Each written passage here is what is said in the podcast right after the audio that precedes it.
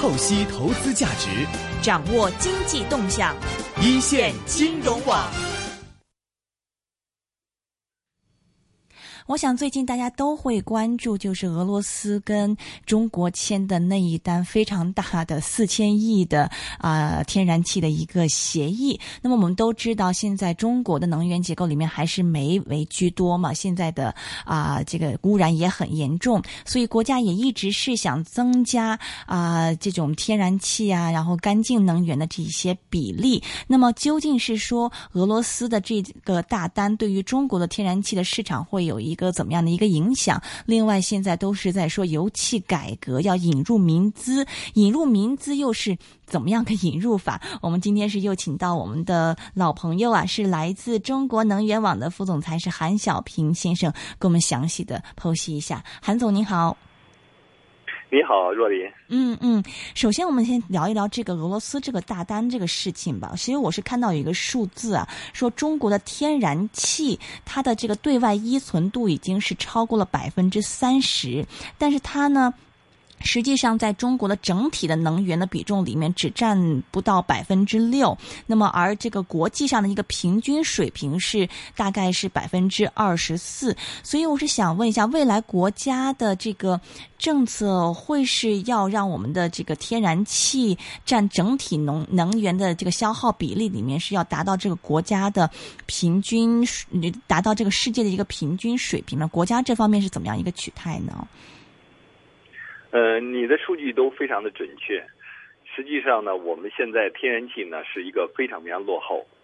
中国人呢是全世界最早开发天然气的，我们可以追溯到两千年前就已经在开发天然气，而且在一千年前，我们在四川的自贡呢，我们已经可以打一千米深的井，用自算法，而且呢，利用当时的天然气呢来熬盐，形成了很大的一个产业。嗯，直到解放一九四九年的时候。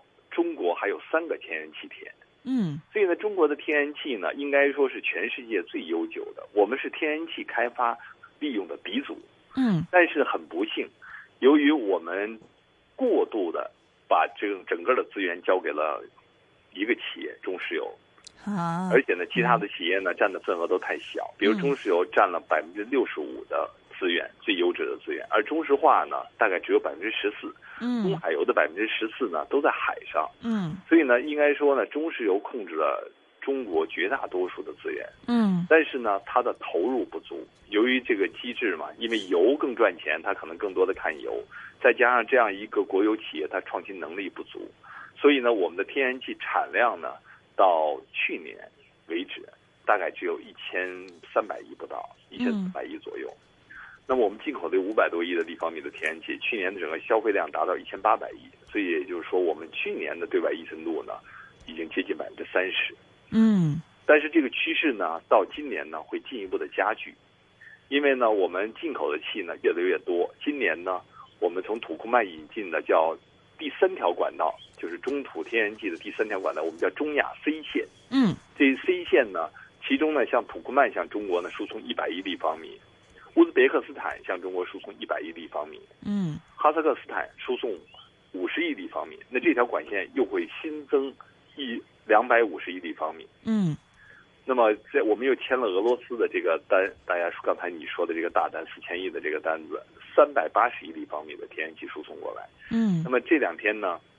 俄罗斯的这个专，俄罗斯的这个政府的领呃高层呢，又进一步的表示呢，很快和中国呢要签署西线供气，因为我们现在签的是西伯西伯利亚的东线，东线呢主要是指贝加尔湖以东的这些地区向中国供，会到东北进入中国的境内，然后呢一直到华北，嗯，而西线呢会从。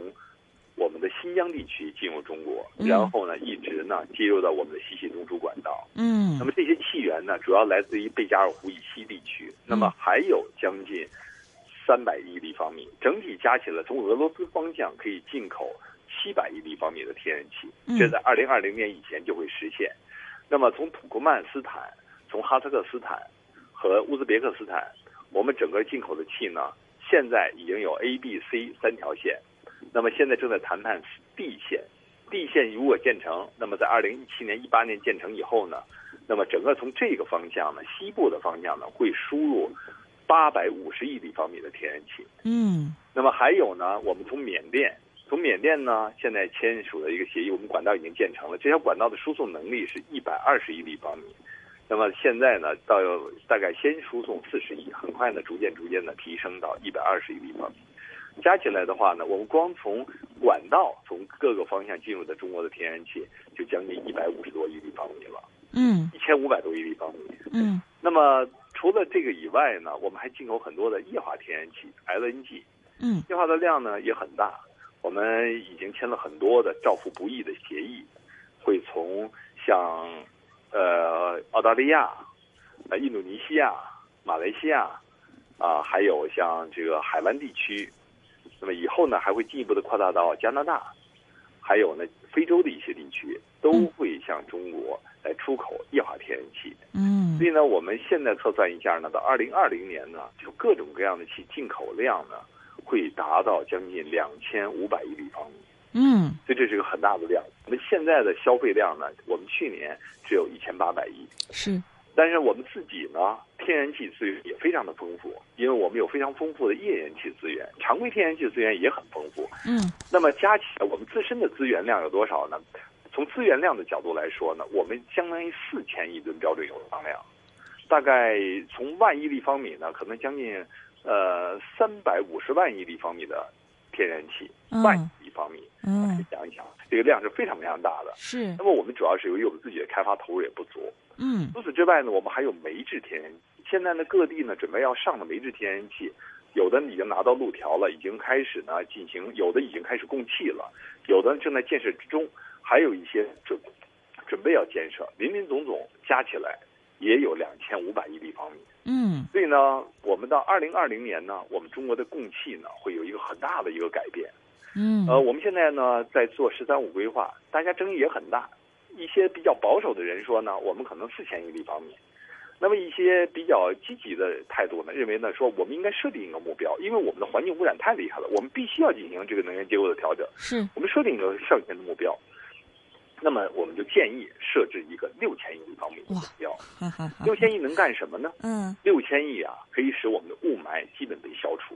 哦所以说呢，有的时候我们想了，这个雾霾呀，好像有的人讲，一些专家说，哎呀，要二十年、三十年才能解决。实际上呢，不用那么长时间，因为欧洲进行能源结构调整，真正有效的就是七八年的时间。英国是这样，法国是这样，德国也是这样。嗯所以你下决心调整你的能源结构，只需要七八年，我们的能源结构一改，我们的雾霾问题就会得到很大的改善。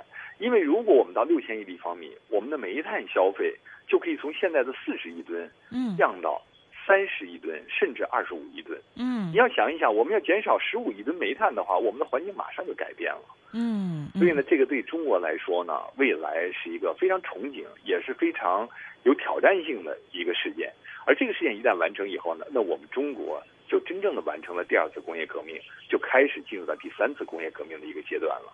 因为我们的能源结构发生了这么重大的变化，当然，即便是这样变，我们的煤炭可能在我们的一次能源中占的比例还是非常高，还是第一多。所以呢，我们可能要经过“十二五”之后呢，再经过“十三五”、“十四五”、“十五五”，到“十五五”以后呢，我们有可能我们的煤炭可能比我们的其他的能源相比呢，就已经居于其次了。那如果到那一天的话，我们的可持续发展可能也就完成，就就实现了。当然，这个里头呢，除了天，因为天然气它灵活高效，所以呢，它呢可以不仅自己的非常清洁的利用，而且它可以帮助我们使用更多的可再生能源，比如说太阳能。太阳能只有太阳的时候才有，没有太阳就没有了。嗯那么没有太阳的时候怎么办呢？需要调节。嗯还有风电，有风的时候有，没有风的时候也没有。那没有风怎么办呢？也需要调节。那么什么东西来调节最好呢？当然，我可以修抽抽水蓄能电站，可以用电池来充电，这都是一些办法，但是成本都很高。最便宜、最高效、最灵活的办法就是使用天然气。所以呢，未来如果有更多的天然气能够供应的话，我想我们的整个的能源结构会发生一个翻天覆地的变化，我们的环境就会像欧洲一样，嗯会像美国一样。那个时候，我想我们的中国呢就会变得非常的现代化，大家都更愿意留在这个国家来发展。明白。呃，您刚刚提到说这个。嗯补充的，就是说，如果太阳能没有太阳的话，就是用天然气补充是最呃最灵活、最高效的嘛？有点不太明白。比如说像这个嗯石油啊、煤炭呢，做不到吗？这个？呃，煤炭呢，燃煤发电它的调节能力是很差的。嗯。呃，它不是说，哎，我要给它下一个指令，它可能要一个小时、两个小时以后才能够降下来。嗯。所以呢，有的时候你没有办法。那太阳一片乌云来了，你马上就没有了。嗨。如果我用一个天然气的发电，很灵活。那么现在都讲叫分布式发电。分布式呢，就跟我们计算机一样，我们每个家里大家都有自己的手提电脑啊，或者有这个台式电计算机啊。然后呢，我们可能呢在办公室里还有一个局域网，然后我们又把这局域网连在一块儿，就变成了智能，就变成了一个互联网。实际上，未来的能源结构呢也会像这样。我们在我们的家里呢，可能楼顶上有太阳能电池板，在我们楼底下呢，可能有个天然气的发电机，不仅发电，它的余热呢还给我楼里的制冷，嗯，然后生产生活热水，嗯，然后供暖。甚至呢，它还可以帮助我们除湿。我们香港很潮湿、很闷热，可以用这样呢来帮我们除湿。然后我们就可以有很干的空气、很清新的空气住到我们的空中央空调里头。那我们这个时候呢，就可能也是非常的节能，因为它的能源梯级利用了，利用的效率都非常的高。是，呃，那么以后就是您认为说这个天然气发电会成为中国的主流吗？呃，天然气发电呢，当然你说主流或者不主流呢？呃，我觉得这个还是有待争议的，因为我们可能没有必要让它成为一个真正的主流。就像就是我们做菜，对吧？我们不是说这个可能是像有一些海鲜可能很好吃，对吧？嗯嗯。但是如果这一盘子全部炒鲍鱼的话，恐怕这就不好吃了。所以呢，我们还有其他的一些配菜。嗯。啊，我们需要做，但是就是天然气也是一样，天然气它是一个非常优质的能源，我们不需要让它整个全部都用天然气。嗯。我们更多的去用其他的，比如说核电。我们可以用很多的核电，核电更清洁，完全没有排放的没有。核电作为一个基础，核电使劲的发，那么担任我们的基本的电源。还有一些清洁的煤电还要继续的利用，因为我们中国这么大，十三亿人口，我们不可能全部靠天然气来解决。嗯，我们还会用一部分的煤电，但是煤电的比例不像今天这么多，会越来越少。嗯，我们还会有水电，大量的水电站，我们把西部的水电站全部建了。更多的是我们有西部有大量的这种荒漠地区，嗯，我们建太阳能电站。是，我们最近算了一笔账，我们要建一个五亿千瓦装机容量的太阳能电站，只需要一百平方公里。一百平方公里，你想一想，我们的西部几十万、上百万平方公里，嗯，我们只需要拿出很小的一部分，我们就可以建一个很大的太阳能电站，嗯，然后把这样的电呢和我们的整个的能源呢融合在一起，嗯，再加上风电。嗯，再加上未来还有潮汐能、海洋能，就各种各样的能源，我们都充分的利用。嗯，而且呢，我们每一处建筑呢，上头它可能所有的玻璃都能够发电，因为这个技术现在已经是非常完善了。是。然后呢，我们自己也可以供电，自己也可以发一部分，不足的我们从电网再购买。而电网的电呢是多元化的，所以呢，这个时候呢，天然气呢就起到一个四两拨千斤的作用。明白。它在整个调节中呢，由于它的灵活高效。然后使我们整个能源呢利用效率变得非常的高，清洁能源的比例变得非常的高，环境排放变得非常的低。明白，呃，其实说到这个天然气的这个利用的话，其实大家很关心的就是这个价格的问题了。那么价格就是我我有看到，比如说中石油它从中亚进口的这个天然气，如果到岸价格是两块五一立方米嘛，那么国家要求的这个西气东输的价格是一块两毛七一立方米。那么跟俄罗斯跟这那么多国家签了这么多的这个大单的话，是否有助于去啊、呃、降低在国内的天然气价格呢？嗯，天然气的价格呢，首先第一个就是我们你刚才算的一块两块五毛钱，嗯，这个呢并不是起价，这里还包括了进口的税收啊、是税啊。嗯，那么我们这次跟俄罗斯呢互相也承诺要大家要减税，俄罗斯也要减资源税，中国呢也要减进口税，所以呢大家呢税收呢是可以减掉一部分的。嗯，另外呢。中石油呢，由于过去它处在一种垄断的状态，嗯，它的这个西气中枢的管道呢，输气成本是很高的。在全世界呢，我们跟美国呀、跟跟欧洲啊比呢，我们的输气成本都是偏高的。嗯，那么以后呢，随着竞争，我们呢，特特别是通过一些这个国家通过一些改革，那么鼓励发展一些第三方来进入到这个输气的领域。嗯，这样的话形成竞争了以后呢，我们的输气价格呢就应该下降。所以呢，我们如果说输气的价格以后不再是一块两，如果说是一半的价钱，也是完全有可能的。所以这样天然气的价格呢，到了用户端呢，相对就会便宜很多。而这个天然气呢，如果到用户端呢，会比较便宜的情况下呢，当然也比我们煤要贵。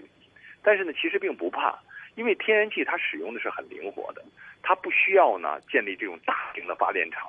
因为我们知道建一个大型的发电厂，它的输电是有很大的损耗的。嗯。同时呢，它的废它的废热呢是没有办法利用的。嗯。所以呢，它的能源利用效率呢，到目前的技术最高也就做到百分之六十。实际上这是理论数据，真正实践中呢，大概最高也就做到百分之五十五的效率。嗯。但是如果我们把天然气做成分布式发电，小型的装在楼宇里头，装在这个工厂，它的能源利用效率可以达到百分之八十。甚至百分之九十，这样呢，就是能源利用效率提高。通过能源利用效率提高，就可以消化相对比较高的天然气价格。而且呢，它中间呢，由于没有损耗，它的中间的这种价格呢，就更有竞争力。因为我们现在很多的用户用的电，比如说我们在我现在在浙江考察，浙江的企业现在一度电平均的成本大概在一块钱。嗯。那么一个立方米天然气，按照目前的技术，至少可以发四度电。嗯。然后还可以产生相当于四度电的。热，它的能源利用效率可以达到百分之八十。嗯，或者说以四度电，那么一度电一块钱的话，那么就是四块钱。那么还有我们的余热还可以利用啊，所以呢，它呢承受价格的能力就比普通的要强的要高很多。所以呢，这地方呢就是说明什么问题呢？就是天然气来了，天然气不是煤炭，也不是石油。嗯，所以对于天然气的利用，一定要改变我们的认识。一定要用新的看法来解决天然气合理利用的问题。所以现在越来越多的我们天然气在终端利用上要采取更灵活的一种手段。比如说我在家里的，我在北京，我如果用天然气的集中采暖，我一个月至少一平米要交三十块钱一年。嗯。呃，一个不是一不是一个月，就一年的采暖费一平米三十。嗯。那如果说我住了一百六十平米的房子，那么我这个采暖费就要至少要交五千块钱。是。如果是燃煤的采暖。我们二十四块钱的二十六块钱，我大概要交四千块钱。嗯，但是呢，我现在家里呢是用一个壁挂炉自己烧，那我在的时候就烧，我不在的时候就不烧了。嗯，所以呢，我这样呢就很节约。那我实际上呢，包括洗澡，包括做饭，我一个采暖机只需要两千块钱。嗯，尽管天然气很贵，但是呢，由于我使用的更灵活、更高效，所以呢，这个天然气的成本、能源成本就变得很低。比如说日本。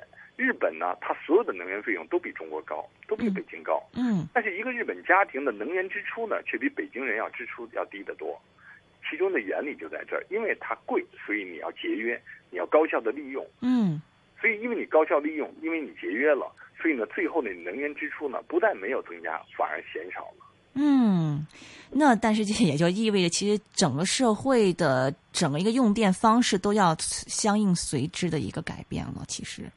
对，不光是用电，我们所有的用能方式都会改变。比如说，我们的用暖冷气啊，我们的冷气以后就不再是电转换的冷气了，而是由于我们发电机的废热来转换的冷气。而且这样冷气呢，不仅冬天，不仅夏天可以制冷，冬天我们可以用它来采暖。而且呢，我们像香港呢，空气很潮湿的，我们可以利用这个废气呢，再把空气中的这种湿气把它去掉了，然后呢，我们就可以又获得一个比较干爽了、凉爽、干爽的一个空气。这样的话，就使我们整个的生活质量会得到一个很大的提升。明白。其实关于天然气供应这方面，我还想问一下，因为中国现在跟基本上这个东南西北好多的 啊国家都签署了这个天然气一个供应的协议嘛。那么最近大家也知道，这个俄国跟美国关系搞得挺僵的。我看到有一些新闻说，美国对日本的出口的天然气也是在降价，所以有一些人分析说，可能到二零二零年，亚洲整体的这个天然气会供给过剩，这个是可以可以。这个期期待的嘛，到时候这个整体的这个价格方面会降低吗？对，这个这个时候呢，就谁拥有市场就变得很重要了。嗯，你知道我们中国的崛起，很大程度是由于美国对我们开放市场。嗯，那么台湾、香港、新加坡、韩国四小龙能够崛起，很大程度也是由于美国对他们开放的市场。包括日本也是由于美国对日本开放的市场。嗯，原因什么呢？因为美国是一个巨大的市场。但是今天呢，发生了很大的变化，因为中国的市场已经跟美国一样大了。嗯，所以对于很多的市场供应，向市场供应资源的国家来说呢，那么中国的市场是一个最大的增量市场，大家都希望能够进入这个市场。你当然进入这个市场，你就要竞争，而且在竞争的过程中呢，我们也可以选择，你们跟我们比较友好，那我们就可以多买一点；你如果不是那么友好，那我可能就少买一点。所以在一定程度上呢，天然气越来越向买方的市场来发展，而中国呢是全世界最大的买方、最大的买主。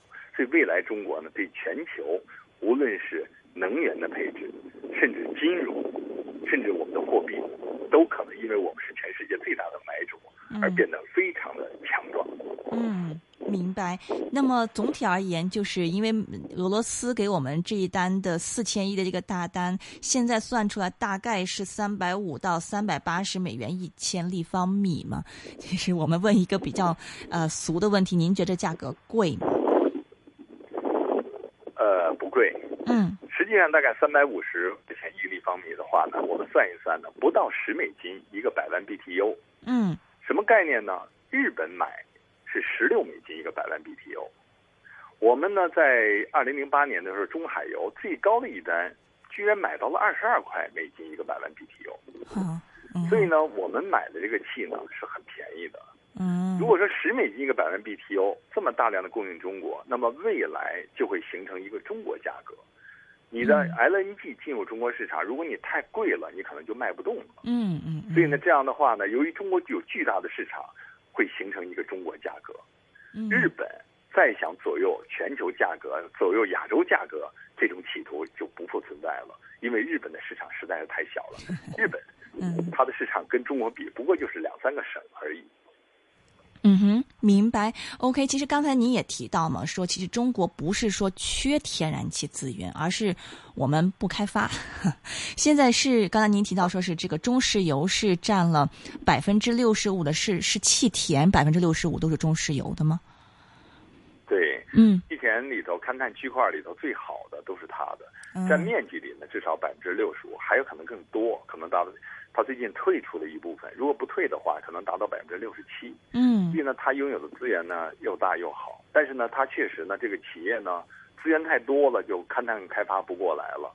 然后呢，企业太大呢，投资的效率也比较低了。嗯，所以呢，下一步呢，我们要对中石油呢推动它的改革。中石油呢也主动的要要积极的参与这个改革。当然，这些改革呢，我想呢，呃，从市场来说呢，很欢迎，很希望中石油、中石化。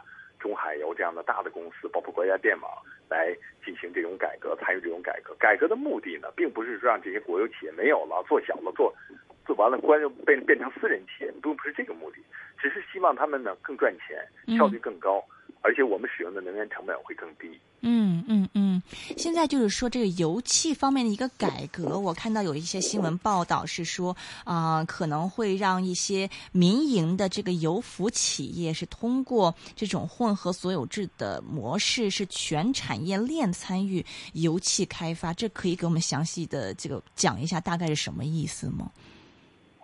对，我们现在呢，天然气的开发速度慢呢，其中一个主要的原因呢，就是开发的成本太高。嗯，而开发成本高呢，一个原因呢，就是中石油如果开发，那么所有的比如油服公司，什么叫油服公司呢？就是我钻探啊，提供各种各样服务，钻井的、嗯，满井啊、压裂呀这些公司呢，全是我中石油自己的公司。嗯，那么都是自己一家人，那么这一投标呢，这个价格就很高。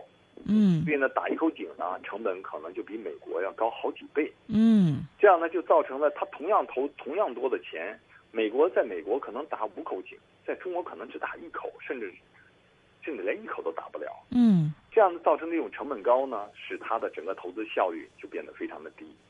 要解决这问题怎么办呢？就要有竞争，引入竞争。怎么引入竞争呢？首先第一步，让中石油的油服公司呢和油公司之间呢要逐渐的分开，不要在一个母体里头。嗯。然后呢，区块呢也要逐渐的拿出来。如果你中石油做不了的，你要让其他的企业一起来做。拿出来以后呢，那么大家竞争，通过竞争，然后呢，我们就可以把这个成本降下来。而由于这种竞争一旦出现以后呢，我们参与投资的人越来越多了。由于越来越多的人来投资，那么原来呢，你可能一年呢只能打一口井、两口井，而现在呢，可能每年要打十口、二十口井。所以呢，尽管呢，这个原来一口井你可能可以打一口井一个亿，那么以后呢？可能这个井呢可能只剩两千万、三千万了。嗯但是由于你可以打二十口井，你实际上赚的钱比原来还要多了。嗯所以呢，这样就是关键要通过竞争，通过这种竞争呢，能够真正解决中国能源可持续发展的问题。所以从中石油的角度来说呢，他也看到了，他也嗯希望能够尽快的推动这个改革，因为我们知道改革本身呢，对中石油本身呢也是一个解放。中石油拥有中国这么多的好的资源，但是市场的价格评估呢又太低了，远远低于它实际的价值。其中一个主要的原因呢，就是由于它自己的生产效率低。而如果通过改革提升了它的效率，它的股票就会迅速的升值。嗯嗯嗯，那么它这一方面，比如说从这个开采叫引入民资啊，这一些什么呃这种这种油服企业，这有没有一些国家方面一些，比如说一些什么牌照的这种限制？现在大概是个什么样的一个情况呢？呃，最近呢，在传说很快呢、要给五家企业发这个钻探这个钻探的这种牌照，嗯哼，可以参与这种呃钻探了。嗯因为以前呢，只有中石油、中石化、中海油，还有一个是陕西地方的叫延长石油，只有这四家有，嗯别人嗯没有。别人要钻探呢是不可以的，不合法的。嗯那么现在呢，又给出更多的牌照，有更多的企业可以参加这个前期的风险勘探。嗯那如果说更多的企业参加风险风险勘探，我们呢，因为我们中国呢就是勘探开发投入不足，原来只有中石油一家来投，或者是中海油能投一点，投的不多。然后呢，中石化呢也能投一点，也投的不多，所以呢就导致我们的资源开发呢跟不上。那么现在，如果我们能够进一步的开放这个市场，有更多的企业能够参与来勘探开发，我们一方面呢，我们会增加我们的勘探开发力度，投入的资金量更大；另一方面呢，会有很多很多的创新，各种各样创新的技术都会得到应用。再有呢，就是我们在投资融资上也会有很多的创新，比如说在美国页岩气开发中，它有很多风险投资的介入。风险投资的好处在什么呢？哎，一打了以后，如果打出气来，大家都赚了钱。是如果打不出气，就跟在澳门赌博一样，那赌完了 就没有了，愿赌服输不过。所以呢，对，嗯所以呢，这样呢，就是你想，每年呢，在澳门会有几千亿的这种赌资在那赌博掉了。嗯如果这样的话，我们就可以把这种赌博呢，变成一种很有价值的一些具有赌博性质的，但是呢，又有利于这个国家未来发展，就是搞一些风险投资。而这些风险投资的话，如果没有更多的企业能够介入的话，这种创新就很难做。那一旦有这样的创新的话，我们就会把更多的资金流向那些我们最需要的行业，而这些流向呢，又使我们的能源呢能够得到不断的发展，我们的环境呢会得到不断的改善。明白。那么从这个，因为整个一个开发就是由这个勘探、开采，然后到这个呃生产，然后是这个运输，然后再到这个销售端嘛。这个产业链里面，现在哪些是有民资已经是可以参与了，然后而且参与比较多的，哪些是有待于让这个民资更多参与的呢？嗯，其实呢，中石油呢改革呢并不是今天，它其实已经在做了。嗯呃，我们知道现在我们有很多的民营的这个油服公司呢，他们一直在参与中石油的一些勘探开发。呃，其中呢很多的一些比较著名的公司，具体因为我们也不方便说了，嗯嗯嗯在香港上市的也有。那么这些公司呢，他们已经都在拿到了很多的项目，但是现在呢，就是市场份额还不太够。说呢，总是说中石油呢会把大头的好呢先留给自己的这些亲儿子们，嗯，那是这些呢外来的民营企业呢，可能边边角角给一点。嗯那以后呢，就应该把所有的区块都拿出来，亲儿子们呢也来一起来参加竞争。嗯。如果你不参加竞争，这亲儿子今后他没有竞争力，他没有活力，最后呢有一天呢你就老要养着他，养到最后呢他自己一事无成，而且对你来说呢，对全国人民来说呢都是一个包袱。而实际上对中国来说呢，最优秀的人才实际上都集中在中石油。中嗯国最好的勘探队伍，最能吃苦耐劳的，那就是王铁人。那个铁人实际上他就是中石油的前身，所以呢，像这样的一些精神呢，在中石油的很多队伍里都有。现在关键是由于机制不行，所以呢，他们想做发挥不了他们的优势。如果说我们通过改革把他们的这种积极性调动起来了，那么他们所能产产生的贡献不仅仅对中国，他们可以在全世界产生巨大的贡献，而且这个贡献意味着今后是几千亿美金的市场，他们可能会比任何一个公司都更赚钱。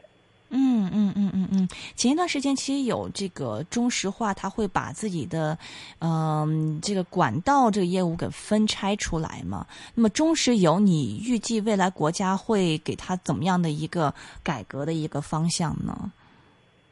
呃，中石油已经提出了这样一个改革了，嗯他准备呢把它的西气东输的一线、二线呢都拿出来，然后管道吗？还是那个混合所有的管道嗯管业务。嗯然后呢，还有他在跟一些地方的管道的合作中呢，也拿出来了。比如说最近呢，把广西的管道省管网就拿出来了。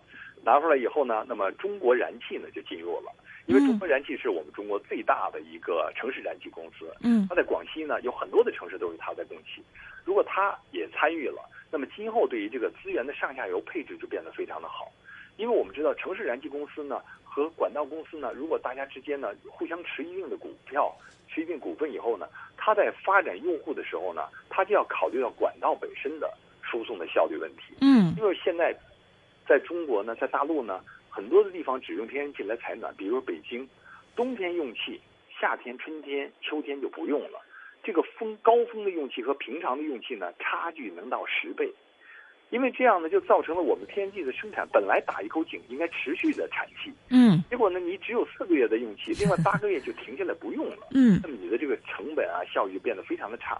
而管道也同样，只有四个月是满负荷用的，而剩下八个月不用，那么经济效益也变得非常不好。嗯管道公司和城市燃气公司能够互相的交叉持股，那么就会对我们下游的使用上就会考虑，那我们说发展更多的冬天少用气，夏天多用气，或者是春夏秋冬稳定用气的这样的客户，这样就使我们管道的利用效率则提高，而提高的结果呢，使我们输气成本下降，而输气成本下降的结果呢，就使我们使用天然气的价格也就大幅度的下降了。嗯嗯嗯，明白。就是现在是只有中中国燃气是参与到这个管道的这个这个这个参股里面，有没有其他的民资公司也已经参与了呢？也有啊，嗯其他的嗯像很多的民资公司啊，嗯都在积极的参与。这一次呢，中石油呢提出了这个混合所有制，嗯那么很多的民营企业都很感兴趣。嗯当然了，对于民营企业来说呢，投资这样呢管道呢，其实是并不是很合适的，因为民营企业的资本成本是很贵的。是管道的收益率呢，就是百分之八左右的这么一个收益率，是一个嗯稳定的收益率，持续的收益率。而这些收益的这些稳定的收益率呢，最适合投资的呢，实际上像社保基金呐、嗯嗯保险公司啊，嗯他们。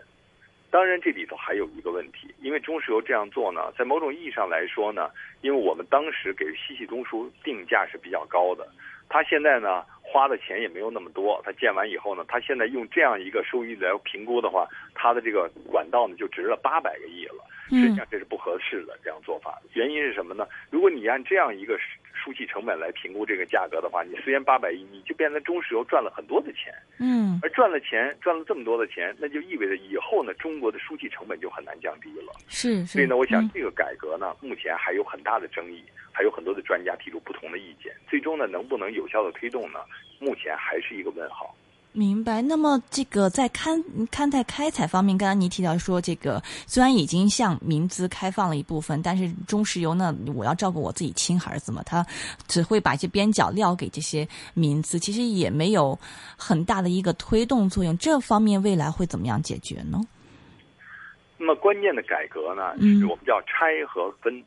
首先呢，业务一定要拆开，不能混在一起。你是做油服业务的，你就是油服的公司；嗯你是做油田业务的，你就是油田的公司；嗯你是做资本的，你就是管资本。你不要把它混在一起，混在一起就像一个木桶，长板、短板都放在一块儿，那肯定是以短板来计算你的盛水量，这叫短板效应。嗯嗯所以呢，我们要把不同长度的板做成不同的木桶。这样的话呢，我们有大木桶、小木桶，各种各样木桶不一样。那么有的人希望大木桶，有的人希望小木桶。这样的话，它就市场配置资源就可以很好的发挥作用。嗯第二个呢，就是分，分呢并不是说把中石油分掉了，分给这些私营企业、外资企业，不是这个意思。嗯我们但是呢，要使股权呢逐渐多元化，不要就你一家，要有小股东。小股东进来以后呢，他要监督你，你到底这样做合理不合理？你是不是这样做了以后呢，就是有内部交易的问题？嗯真的因为有人关、有人盯着，那你每一个企业呢，都以盈利目的最大化来考核你，这样呢，市场配置资源呢也就能够起作用了。所以呢，对中石油呢，肯定是要改革，是要进行拆分的。但是目的是很明确的，并不是把这些国有企业杀了，把这些国有企业分了，把这国有企业分给那些国外的资本家，或者是国外的这些这个这个大的这个投资人，或者是国内的这些私营的老板，而是要把这些，因为我们知道这些资产是全国老百姓的公共资产，嗯，我们要把这个公共资产经营好，我们要用市场的力量把它能够真正的经营起来，把它经营好，这是我们未来老百姓。养老的养老钱，所以我们要把这个养老钱经营好了，我们老所老来所养，老有所养，我们呢老来这个能够过得更好，那才有一个保障。是，所以就是关键也是在于先把这个股权给弄清楚了，先把这个各种业务给分清楚了，不要混在一起。但是这估计也是一个很长的改革过程了，是吗？呃。我觉得也未必会长，嗯，因为我们经历过很多的改革，比如说我们的民航，以前是公中中国民航局，嗯，后来民航改革了，就变成了几个航空公司，是吧？然后和这个航空管理局就把它政企先分开了，嗯，航空公司我们当时是六家，后来经过整合变成了三大航空公司，就出来一些像海南啊一些呃一些航空公司，那么就形成今天的一个多元的竞争格局。电力也是一样，原来呢是电力部。后来变成了国家电力公司，嗯，最后进一步改革呢，就变成了五大发电公司，加上国家电网和南方电网，嗯，那么今天呢，也形成了多元化。在后来的发展中呢，刚刚成立、刚刚进行五大发电公司拆分的时候，全国的装机容量呢只有几亿瓦，大概不到五亿千瓦，三亿多千瓦他们的容量，而今天呢，已经达到十几亿千瓦了，嗯，所以呢，我们也可以看到这个拆分之后呢。通过竞争，这些企业呢，非但没有做得不好，而是越做越好，越做越强。其实，对于中石油、中石化这样的公司也是一样的。中国现在的市场呢，我们比如石油进口，我们对外的依存度达到百分之六十，这百分之六十就是今后中石油自己的市场。嗯，如果说通过对它的开发，对对它的改革，对它的这种开放，对它的这种呃内部激激励、内部的这种激励机制的这种建立，让它更焕发了活力。它未来的通过增加它的石油、增加天然气来替代石油，那么它未来有个巨大的发展空间。好的，非常感谢，是来自中国能源网总裁是韩小平的先生，非常详细的给我们讲一讲是呃天然气市场的一些情况。那么非常感谢，热线电话是一八七二三一三，待会儿会有熊丽萍和景阳的。